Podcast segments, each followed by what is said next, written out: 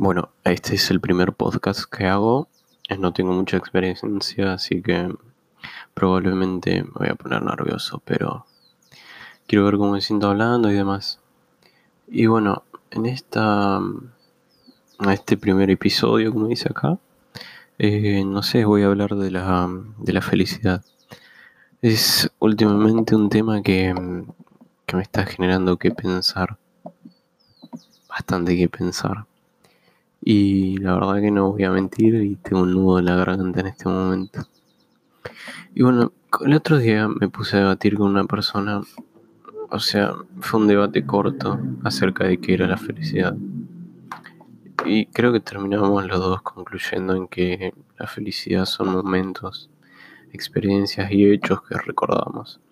Es decir, que quizás yo pensaba, o sigo pensando más bien, porque es difícil cambiar de pensamiento y o algo que se ha impuesto, que se me ha impuesto desde hace mucho tiempo. He pensado que la felicidad es estar todo el tiempo bien. Pero no, no se puede estar todo el tiempo bien, obviamente. Sería antinatural y no creo que suceda nunca. Y bueno, justamente la persona con la que con la que estuve debatiendo acerca de esto me dijo que, que no pensara. Y bueno, ahora voy a enganchar otro tema que es cómo dejar de pensar, cómo los pensamientos, pensamientos no, no se pueden parar.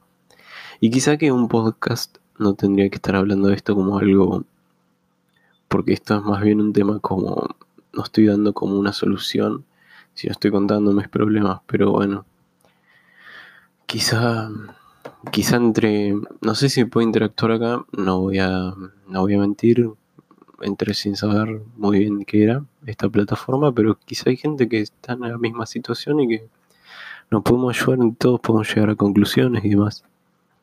Así que bueno, quiero cerrar esto diciendo que, que ojalá que todas las personas que se sientan así, y bueno, tampoco expliqué mucho qué era lo que siento, pero es como estar solo con vos mismo. Qué difícil que es convivir, qué difícil que es entenderte, qué difícil que es descubrirte. Y bueno, cerrando el podcast, quiero decir que toda la gente que se sienta identificado, se siente en una misma situación, u otra gente que pueda aportar alguna ayuda, que, que lo haga, que, que nos ayudemos entre todos y, y bueno, eso. Muchísimas gracias por escuchar y adiós.